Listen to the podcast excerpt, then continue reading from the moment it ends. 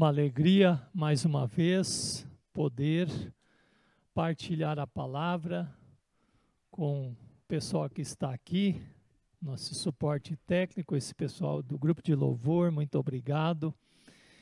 E com cada um, cada uma que está na sua casa, também na expectativa de vivenciar, de experimentar a palavra de Deus. Nós estamos nesse mês refletindo sobre igreja, que é chamada ser sal e luz, igreja que é comunidade dos discípulos de Jesus. Sim, porque Jesus, como nós falamos, fundamentalmente, essencialmente, ele formou uma comunidade. Ele investiu em criar um corpo, como nós chamamos na Bíblia, em desenvolver um relacionamento familiar. E nós, então, estamos meditando neste mês algumas expressões do ser essa igreja. No primeiro domingo desse mês, nós falamos sobre a questão da adoração. Nós existimos para isso, para no, nós decidirmos que há um só Deus a quem nosso coração pertence. E você foi desafiado, meu querido, minha querida, a, a constantemente fazer uma análise na sua vida se situações, uh, se objetos, se bens não têm lugar, não têm tomado lugar de Deus no espaço do seu coração, que é exclusivo do Senhor. Em segundo lugar, no domingo passado, nós falamos acerca de um mundo que carece uh, de relacionamentos significativos e a igreja procura viver a comunhão, a, o cuidar um do outro, o incentivar um ao outro, orar um pelo outro, interessar-se pelo bem do outro, cuidar do outro, compreender o outro. Neste mundo carente de relacionamentos, a igreja é chamada a ofertar como é que vocês vivem uns com os outros, nas suas diferenças, nas suas histórias, nos seus modos de se expressar. E a igreja procura viver essa comunhão e é o chamado que nós temos por meio de pequenos grupos, por meio de grupos caseiros, por meio uh, de discipulado individual, discipulado coletivo, por meio de células, por meio do acompanhamento de pessoas. Então, essa expressão de cuidado é muito, muito importante. E agora, neste domingo, nós queremos olhar para um outro aspecto ligado a ser igreja, que tem a ver com uma resposta, é, quase nessa mesma direção do domingo passado, mas olhando por um outro ângulo. Nós vivemos em um mundo de pessoas que carecem uh, de sentido de vida. Como é que eu vou falar sobre isso? Olha, se nós percebemos, se nós fazemos uma leitura do nosso tempo, nós, nós nos damos conta de que há uma intensa busca de sentido de vida em nosso tempo. Aquela questão, por que nasci? Para o que afinal estou vivendo? Qual a razão da minha existência? E há algumas situações que, ou, digamos assim, há alguns aspectos que, digamos assim, ou pioram, ou, é, de alguma forma, multiplicam essa sensação. Vamos falar, por exemplo, da tecnologia. Nós vivemos no mundo da intensidade da tecnologia. A tecnologia ela pode ser libertadora, ela pode facilitar, por exemplo, as tarefas das lidas domésticas. Nós já sabemos que existe, mas eu não conheço tanto isso aqui no Brasil. Tipo assim, você chega na sua casa, não é? E tudo obedece ao seu comando. Porta, abra-se, né? E você entra. Aí você fala, acende a luz da sala, acende a luz da sala, é, meia iluminação, né? E você fala, fogão acende-se, faça comida e não sei o quê, e assim por diante prepara a minha banheira do banho, né? Lá na jacuzzi, aquela coisa toda, já vai tudo, tudo na ordem do seu comando. Você já não precisa se mexer muito, né? É, me traga uma cerveja na mão e coisa desse tipo, prepara a pizza. Que coisa boa. Ar-condicionado a 22 graus, está perfeito. Mas sabem que com toda essa tecnologia que visa facilitar, a gente corre o risco, e nós sabemos disso, tem estudos sociológicos falando disso, que a gente acaba às vezes correndo o risco de se tornar mais um número, uh, de se tornar uh, parecidos com a máquina. E, e, e, aí nós vivemos assim num outro aspecto também, que é a, a visão que se tem do ser humano em nossos dias. Algumas filosofias, alguns tipos de estudos é, é, comparam o ser humano. O ser humano é só mais um animal, né? que tem um pouco mais de racionalidade, mas na verdade ele se sobrepôs, venceu alguns conflitos, algumas guerras nesse mundo. Por isso que o Homo erectus, como diz, né, é o que domina sobre o mundo. É, e, e, e aí se relaciona isso com outros animais no laboratório, mas aí a verdade é que as pessoas vão perceber, não querem admitir, que, como já falamos no Salmo 8, o cérebro humano, a, a, a nossa capacidade criativa, é, é, ainda se conhece tão pouco do que realmente o ser humano é capaz de criar e fazer. Não de mal, mas de bem. Sabem, a gente imaginar é, o ser humano é, na, na, semelhança com o animal está na questão física, digamos assim, algumas coisas. Mas no que diz respeito ao seu interior, ao seu cérebro, ultrapassem muito. E dentro dessa questão também nós somos frutos, mesmo que a gente não perceba, de uma questão ligada ao existencialismo. A toda uma pregação no século passado, Deus está morto, Deus largou esse mundo ao seu próprio destino, à sua própria história, e, e por isso, se Deus não existe, se, se Deus está distante, por que eu estou aqui? Qual moral que vai ser é, determinante na nossa existência, assim por diante? Viktor Frankl, um psiquiatra uh, que viveu três anos num campo de concentração em Auschwitz, ele notou uma coisa interessante durante o seu terrível tempo lá no campo de concentração. Ele diz que, os que as pessoas lá que tinham maior chance de sobreviver eram as pessoas que sabiam que havia para eles uma missão. Eles sabiam por que estavam nesse mundo, talvez em função da sua família, talvez em função de uma causa que eles tinham se formado. Eu li recentemente a história de uma mulher que também estava num campo de concentração e o que moveu ela a sobreviver às piores atrocidades foi o seu amor pela música e o amor pela sua mãe, que estava junto lá. E ela sobreviveu é, às piores condições. E Victor Frankl diz assim: a neurose principal do nosso tempo é o vazio existencial, ou seja, a perda do senso de que a vida tem algum significado. Sim, essa é uma neurose do nosso tempo. A, a, a, o vazio existencial. Por que, que eu estou vivendo? Eu conheço pessoas assim. Pessoas que não querem saber de mais nada.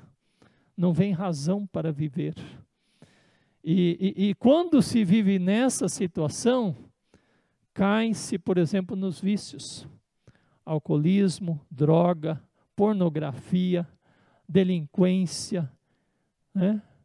jogos e mais jogos, e muitas vezes se pensa em tirar a própria vida.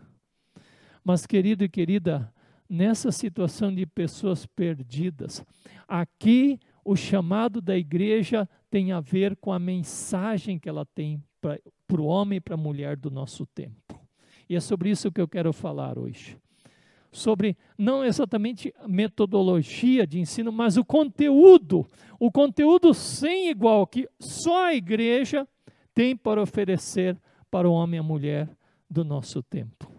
Quando a gente olha para a palavra de Deus, em 1 Timóteo, aliás, na 2 Timóteo 3,16, nós temos uma palavra ali é, que diz o seguinte: toda escritura é inspirada por Deus e útil para o ensino, para a repreensão, para a correção, para a educação na justiça.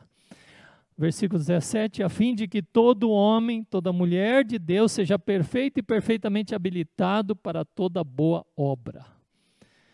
É interessante que essa palavra de 2 Timóteo 3 está nesse capítulo 3, o, o apóstolo Paulo começa a falar do que nos últimos dias as coisas ficarão muito complicadas. Você pode ler em casa o começo do capítulo 3 de 2 Timóteo. E nós, como já falamos, estamos vivendo os últimos dias. Quando eu falo que nós estamos vivendo os últimos dias, eu estou falando que os últimos dias da Bíblia referem-se desde a ascensão de Jesus até a sua volta. A igreja é, como a gente já falou, a instituição fundamental desse tempo, porque ela passou a existir nesses últimos dias enquanto igreja, não como povo de Deus, mas enquanto igreja, igreja de Jesus.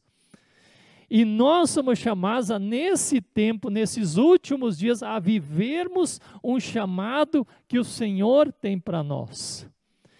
Então, a palavra de Deus, quando fala escritura, naquela época estava se referindo ao Antigo Testamento, ao Primeiro Testamento. Hoje, quando a gente fala de Escritura, estamos falando de Gênesis e Apocalipse. E por isso a gente tem ensinado você a ter né, o seu caderno na sua reflexão diária, o seu papel de anotação, ou se você quer fazer anotações no seu notebook, onde for. Mas quando você lê a palavra de Deus, você fica atento. O que, que Deus tem aqui falado para mim? É a primeira pergunta. E a segunda pergunta é: o que Deus está me indicando para fazer a partir do que Ele está falando aqui? É? Então, a primeira questão é, é você muitas vezes ler a palavra e vem-lhe o sentimento. Talvez você escreva uma oração, talvez você escreva: Eu entendo assim o que Deus falou aqui, que tem um pouco de diferença do que eu já havia entendido. E aquilo, quando você pergunta o que, que eu posso fazer, é uma aplicação que seja possível, um compromisso ou uma decisão para mudar o rumo da sua vida. Toda palavra, toda escritura é inspirada por Deus e é útil para o nosso crescimento. Sabe, aqui está falando, meus queridos e minhas queridas, que mais do que, antes de tudo, Deus está nos dando a condição de vivermos, digamos assim, é, de saber o que Deus quer e ser capaz de viver aquilo que Deus quer. Por isso nós temos que vivenciar essa ânsia, essa curiosidade, esse anseio. Eu estou abrindo a Escritura. O que surpresa Deus tem para mim aqui? Que surpresa Deus tem para mim nesse dia, quando eu estudo a palavra de Deus. Viver nessa expectativa. Este é, é, é, essa é a nossa mensagem. A mensagem que a igreja tem chama-se Evangelho. O Evangelho, nesse mundo de desespero, de busca por sentido, ele reafirma, ele testemunha algo, e presta atenção no que eu vou dizer e que a gente reafirma cada vez mais. A verdadeira história do mundo é retratada pela Escritura. Esta é a história do mundo. O modo como Deus conta para nós de Gênesis a Apocalipse, esta é a verdadeira história do mundo e nela Deus está inserido e nela Deus está agindo na história do mundo e na minha e na sua vida também, porque nada é sem acaso. E é interessante que por causa disso, como nós já falamos esse dia, esse texto foi usado numa mensagem. É por isso que quando Jesus estava nesse mundo, ele chegou até os seus amigos, lá em Mateus 28, quando ele se apresentou como ressuscitado, e ele disse assim: Toda autoridade me foi dada nos céus e na terra. Mateus 28, 18. Ele disse: Agora vão, agora vão, espalhem-se pelo mundo e vão fazer discípulos de todas as nações, contando essa história, usando aqui a nossa linguagem, contando essa história de Gênesis a Apocalipse para as pessoas, para que elas entendam a razão de viver. Essa é, essa é a dinâmica para a qual o povo de Deus é chamado a viver nesses últimos dias. Empenho nessa essa questão do discipulado, essa questão do anúncio da mensagem, essa questão de contar a história bíblica. O ensino de toda a escritura tem que ser repassado para toda pessoa que for possível no nosso mundo. O seu amigo, o seu colega de trabalho, o seu cônjuge, aquela pessoa com quem você mantém um contato que talvez não seja nem da sua cidade, mas contar a história bíblica. E qual é a história bíblica? E eu quero eh, relembrá-la de uma forma breve, no tempo que me permite. A história bíblica nos remete né, a alguns tópicos da Escritura que a gente precisa sempre relembrar. A primeira questão é que Deus criou o mundo. Deus criou o mundo e criou com todo um prazer. Eu estava lendo mais uma vez essa questão da criação do mundo e, e alguém disse assim: Deus, uh, Deus tinha um, um, quando Deus criou o mundo, Ele tinha todo um futuro em mente. Ele tinha todo um projeto em mente para dar sentido para a existência humana. E é claro que o texto de Gênesis 1, 26 em diante, quando Deus deixa o mundo pronto, ele fala: também disse Deus, Gênesis 1, 26, façamos o homem a nossa imagem, conforme a nossa semelhança, tem ele domínio sobre os peixes do mar, sobre as aves do céu, sobre os animais domésticos, sobre toda a terra e sobre todos os répteis que rastejam pela terra. Criou Deus, pois o homem à sua imagem, a imagem de Deus o criou, homem e mulher os criou, e Deus os abençoou e fala que eles deveriam ser multiplicar. Sabem por que, que é tão importante a gente enfatizar essa questão de que o ser humano é criado à imagem e semelhança de Deus? Porque quando a gente não enfoca essa dignidade humana, então tudo na sociedade se desvirtua. No nosso mundo a gente vê por aí. As mulheres são humilhadas, as crianças são desprezadas, os enfermos são considerados um incômodo, um peso, os idosos também um fardo.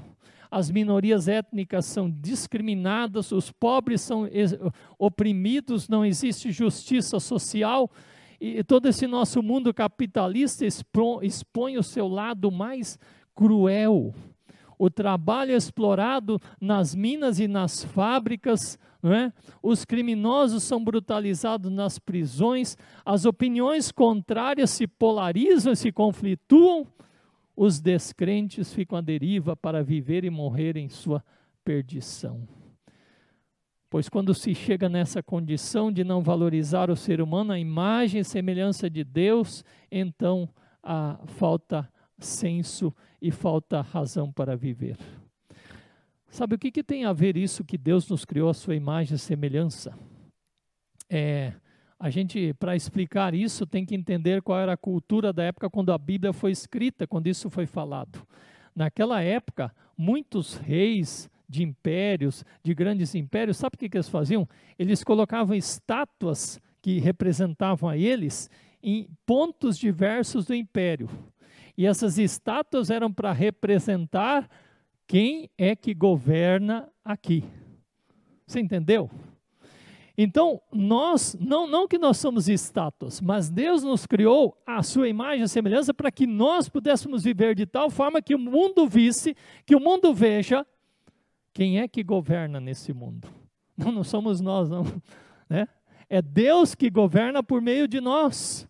É Deus quem tem o domínio por meio de nós, é Deus quem dá identidade, sentido e valor ao ser humano, porque o ser humano é feito à, à imagem e semelhança de Deus. Sabe, eu fico imaginando Deus ao criar esse mundo de uma forma cheia de alegria, como aquela, aquela cena de uma criança, né? Talvez quem é pai ou você que já foi criança, quando você arruma bem o seu quarto. É, uma criança, quando ela arruma o seu quarto, ou faz uma coisa bonita no seu quarto, ela chama o pai e a mãe. Né? Vem cá ver, vem cá ver. Né? E, e aí o pai e a mãe vão lá e olha, mas que lindo, né? Quando Deus criou o mundo, ele também regozijou-se. E, e como que querendo mostrar para nós: olha que lindo, olha que belo, olha que beleza de tons. Mas então, infelizmente, nessa história, tudo tem um mas, né? Tudo tem um mas. O pecado entrou no mundo. O ser humano resolveu se rebelar contra Deus. Né? O ser humano resolveu não ouvir ao Criador, ouvir voz estranha. E por isso comeu do fruto que Deus havia proibido único fruto. E que não é maçã, viu? Não fala lá na Bíblia que é maçã.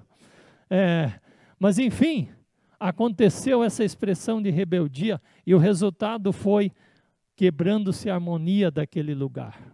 Tudo foi contaminado por este vírus terrível chamado pecado, que perdura até hoje entre nós e as suas consequências. E na relação com Deus, em fundamentalmente o resultado foi a morte. É, eu decorei no ensino confirmatório esse versículo: o salário do pecado é a morte. É terrível porque é morte física, é morte do distanciamento da relação com Deus, e se não é resolvido, é morte eterna, morte espiritual. E aí vem a história, conta Deus intervindo a, a, com Noé, salvando a humanidade, e depois, Gênesis 12, o chamado de Abraão né, para formar um, a partir dele, um povo adorando um só Deus e vivendo numa terra.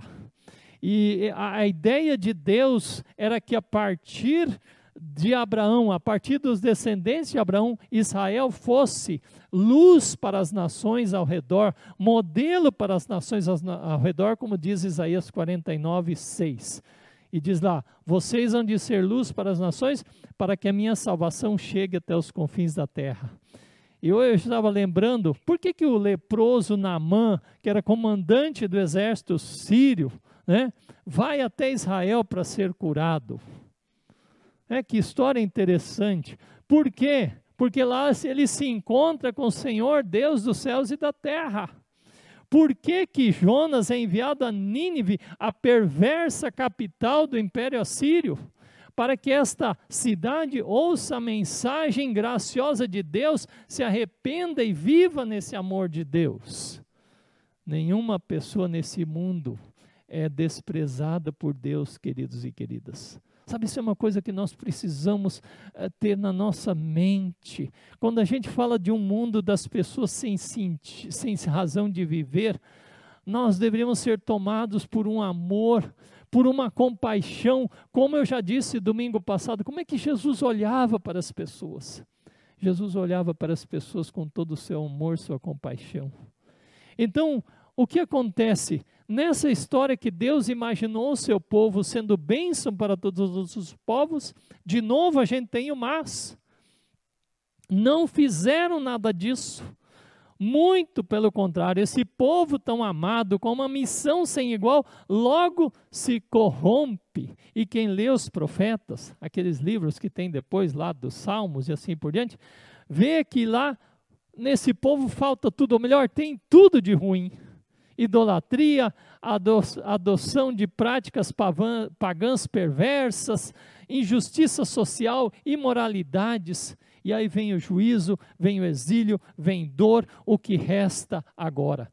Foi-se a luz para as nações que terminou no escuro, né? terminou nas trevas. Então, depois de um silêncio ensurdecedor de alguns séculos, vem João Batista, anuncia a vinda do Salvador. Desde Gênesis 3, Deus já sabia que Jesus teria que vir ao mundo. E por isso a gente lê em João 3,16, como é que é? Deus tanto amou o mundo que deu seu Filho unigênito para que todo que nele crê não pereça, mas tenha vida eterna. Quando a gente lê João 1, é, fala o verbo que estava com Deus veio até nós, é, manifestou-se, revelou a glória. Mateus, que nós mencionamos antes, fala do Deus Emanuel no começo, quando do nascimento, e fala do Deus Emanuel quando Jesus envia: Eis que estou convosco todos os dias. Jesus vive da forma nesse mundo, quando vem esse mundo, da forma como cada um de nós deveria viver. Na relação com Deus, na relação com as pessoas e com a criação. o centro da mensagem e da vida de Jesus é o reinado de Deus, é a soberania de Deus. Né? E, e, e ele, a proposta de vida dele não é na violência, não é na força humana, mas o caminho de Jesus é espantosamente diferente. É o caminho do amor e do sofrimento, é o caminho do amor aos inimigos ao invés da destruição, é o caminho do perdão incondicional em vez de vingança, é a prontidão a sofrer em vez do uso da força, é a bênção para os pacificadores, em vez de hinos de ódio e vingança. Jesus, Filho do Homem, Jesus Cristo de Nazaré. A atenção que Jesus tem para com as pessoas mostra que neste mundo de desespero e falta de sentido e razão para viver, que Deus reafirma em Jesus aquilo que eu disse antes sobre Gênesis 1, o ser humano feito à imagem e semelhança de Deus. E sabe por quê tudo isso? Porque Deus se importa, querido e querida. Há, há uma pergunta aí no ar, né? O Senhor se importa com o que está acontecendo nesse mundo? Mas quando nós olhamos para a palavra, porque nós temos que olhar para a palavra não para o nosso achismo, meu querido, minha querida. Examinai as Escrituras, diz a palavra de Deus. Toda escritura é útil para o ensino, para nos responder, para nos dar direção diante das perguntas do nosso tempo. E oremos por pessoas que Deus deu senso, digamos assim, profético de anunciar aquilo que importa da palavra de Deus no que nós estamos vivendo. A cruz, queridos e queridas, é a maior prova do grande amor que Deus tem pela humanidade. Porque Jesus não ficou de longe, Jesus veio estar no meio da nossa história, está no meio da nossa história. Jesus assumiu também esse aspecto do nosso sofrimento e de, de, de, mostrar ah, com essa sua encarnação, né, o Verbo se tornou gente, pessoa, a dignidade do ser humano e de que há razão para viver. E Deus, ao batizar, ao Jesus ser batizado, ele declarou: Tu és o meu filho amado, em ti eu tenho todo o meu prazer. Assim também Deus diz para mim e para você nessa manhã: Tu és o meu filho amado. Tu não estás nesse mundo por acaso, tu não estás nesse mundo por um acidente, tu não estás nesse mundo para dizer eu não vejo mais razão para viver. Então, nesse nosso nossa caminhada, nós precisamos sempre lembrar que essa narrativa bíblica que culmina com a morte e ressurreição de Jesus, que vai adiante com a, a, a, ascensão de Jesus enquanto ele nos envia para o mundo e que ele prometeu que um dia voltaria. Hoje nós estávamos conversando, eu e a Sônia, nosso devocional. A gente estava rindo, pensando, vez outra a gente fica conversando, como será que vai ser lá no céu, né? Será que a gente vai lembrar disso, vai lembrar daquilo? A gente começa falando, e eu tenho a convicção, a gente brinca, por tudo que a gente pode imaginar que será no novo céu, nova terra, Deus vai nos surpreender. Mas sabe o que é lindo, gente? É quando nós vivemos cada dia dizendo assim: Senhor, me surpreenda hoje. Porque antes de nos surpreender com o novo céu, nova terra, Deus quer nos surpreender com a sua graça, a sua presença nos dias de hoje. Nos dias de hoje nós já vivemos as expectativas, a expectativa, o que que Deus tem para me mostrar nesse dia? Razão pela qual viver e pela qual morrer. É, razão pela qual viver e pela qual, porque eu sou amado por Deus. Ide por todo mundo, vejam esse mundo amado por Deus e, e dediquem-se a espalhar essa razão de viver que é Jesus Cristo. Um pastor, numa segunda-feira, recebeu o telefonema de uma mãe aos prantos com a seguinte história. Ela disse assim no telefonema: Pastor, eu quero agradecer a Deus pela mensagem do culto de ontem, ontem no culto. Você falou do amor de Deus e meu filho que estava perdido no mundo acolheu a Jesus no seu coração por causa dessa mensagem. Hoje de manhã, pastor, esse meu filho morreu afogado.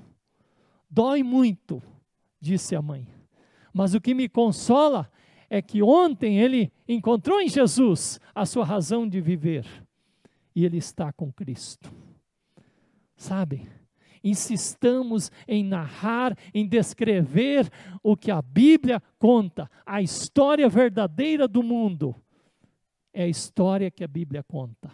E essa história, queridos e queridas, ela é, é, tão importante a gente se dar conta disso pelo seguinte: quando eu falei antes da gente ter expectativa de cada dia, porque você não tem noção de como Deus está conectando a sua vida com a história do mundo, com a história, com os planos dele. O Orando Família de hoje, se você lê o em Família, muito show que um casal lá de Butiá escreveu. É, eles falam Todos os poderosos achavam que estavam dominando sobre Jesus, mas na verdade era Deus conduzindo os seus planos. E assim nós devemos pensar assim: não importa o que esteja acontecendo no mundo, nós podemos ter certeza de que Deus está na jogada. podemos falar assim nessa nossa linguagem. E eu hoje de manhã estava lendo a história de Maria e fiquei pensando assim: Maria, mãe de Jesus, quando o anjo visita ela, vocês acham que Maria sabia que isso ia acontecer? Ela não tinha sequer, jamais talvez tinha passado pela cabeça dela que um dia um anjo ia visitá-la. E aquele anjo vem e fala com ela, e fala numa linguagem que ela nunca tinha ouvido. E sabem, queridos e queridas, aquele anjo vai falar com Maria em função de Gênesis 3, que aconteceu há milhares de anos antes porque lá Deus já sabia que teria que resolver essa situação dramática enviando o seu filho. E quando ele vai falar com Maria, que talvez estava lá fazendo as coisas mais comuns que uma mulher poderia fazer naquele tempo, interrompe a sua atividade e fala com ela, a gente fica então pasmo com essa, esse modo de Deus conectar a nossa vida à história do seu plano de salvação. E por isso, o meu desafio para você, observe isso mais na sua vida. Essa semana, vai que acontece que, vamos supor, seu celular estragou, você tem que ir numa loja, não estou desejando isso para ninguém, estou só dando um exemplo. Você tem que ir numa loja de assistência técnica. O que será que Deus quer com isso para você ir lá na loja e alguém te atender? Você tem que ir no supermercado refazer sua dispensa, graças a Deus você tem recurso. Com quem você vai se conectar nessa sua andança? Você tem, talvez está trabalhando, enfim, vai ter um telefonema, vai ter um contato.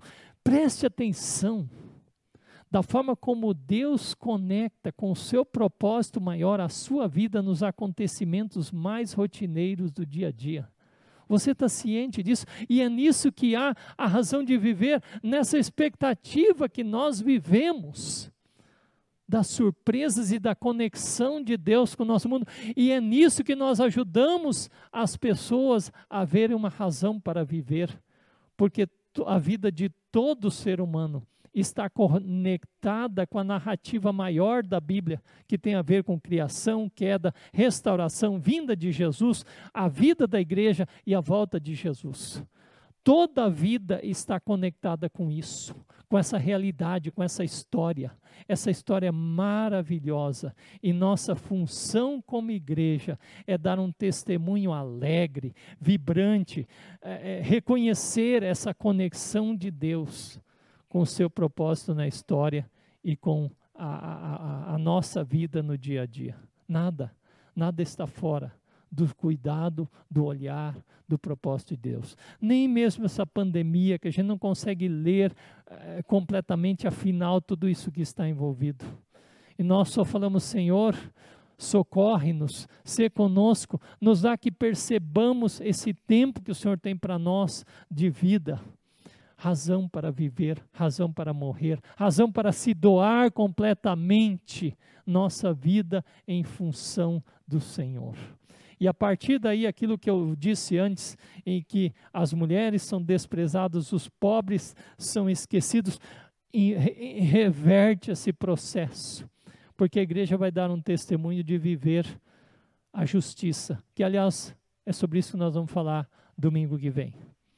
Que você possa entender esse plano maior de Deus e você está conectado com Ele. Esse plano de amor de Deus, que você é feito à imagem e semelhança de Deus e que Deus tem um propósito para você. você. Você foi feito, eu e você fomos feitos para durar, não é propaganda de bateria de pilha, é que nós fomos feitos para viver a eternidade junto dele.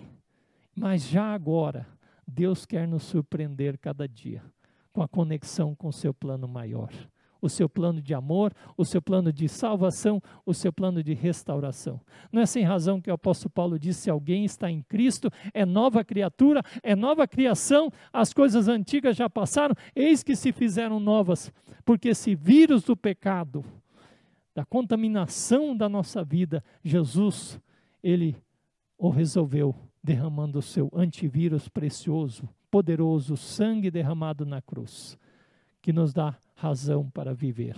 Viver numa relação harmoniosa com Deus, viver uma relação harmoniosa conosco mesmos e viver uma relação harmoniosa também uns com os outros, uma relação de amor.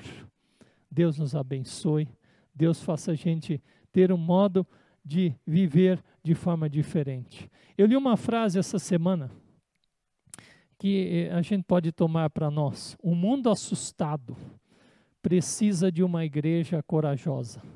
Nós estamos vivendo em um mundo assustado. Nós estamos vivendo em um mundo em que as pessoas perguntam por que, que isso tudo está acontecendo. Nós estamos vivendo em um mundo em que as pessoas perguntam por que, que eu existo, por que, que eu vivo. A igreja deve ter a ousadia, o amor, a compaixão de mostrar esse Deus que tem o domínio da história e cuja história está conectada conosco, e o centro da história é Jesus Cristo, Senhor e Salvador. O que essa palavra fala com você nessa manhã, meu querido, minha querida? Anote, escreva, pense, ore. E o que você pretende fazer a partir disso? Como você pretende viver nesses próximos dias na expectativa das surpresas de Deus, da conexão da sua vida com o plano maior do Senhor. E nada pode ser contra os planos de Deus. Convido você para orarmos. Peço também que o grupo, é, depois nós vamos ter uma música, né? Senhor nosso Deus, o Senhor nos mostra o seu plano maior, o plano a partir da restauração de todas as coisas Tu criaste o ser humano à tua imagem e semelhança, Deus, portanto há dignidade mesmo para aquela pessoa que está lá na sarjeta, mesmo para aquela pessoa que eh, parece o ser mais desprezível. O Senhor continua dando dignidade ao ser humano e mostrou por meio de Jesus Cristo, com a sua vinda, sua morte, sua ressurreição. Obrigado, Senhor, por essa palavra, que a gente a conecte Saiba que a nossa vida está conectada, Deus Pai amado, com o plano maior que o Senhor tem para esse mundo. Nós nos sujeitamos a Ti, Senhor, e que nós sejamos anunciadores alegres, Pai, de que há uma razão para viver, e essa razão é Jesus. Ele dignifica a nossa vida, Ele nos ama, Ele nos habita em nós e enche o nosso coração de fé, amor e esperança que a gente entenda como viver a partir disso e como dar a, transmitir essa mensagem adiante também. Este é o nome sobre todo nome pelo qual vivemos, o nome de Jesus. Amém.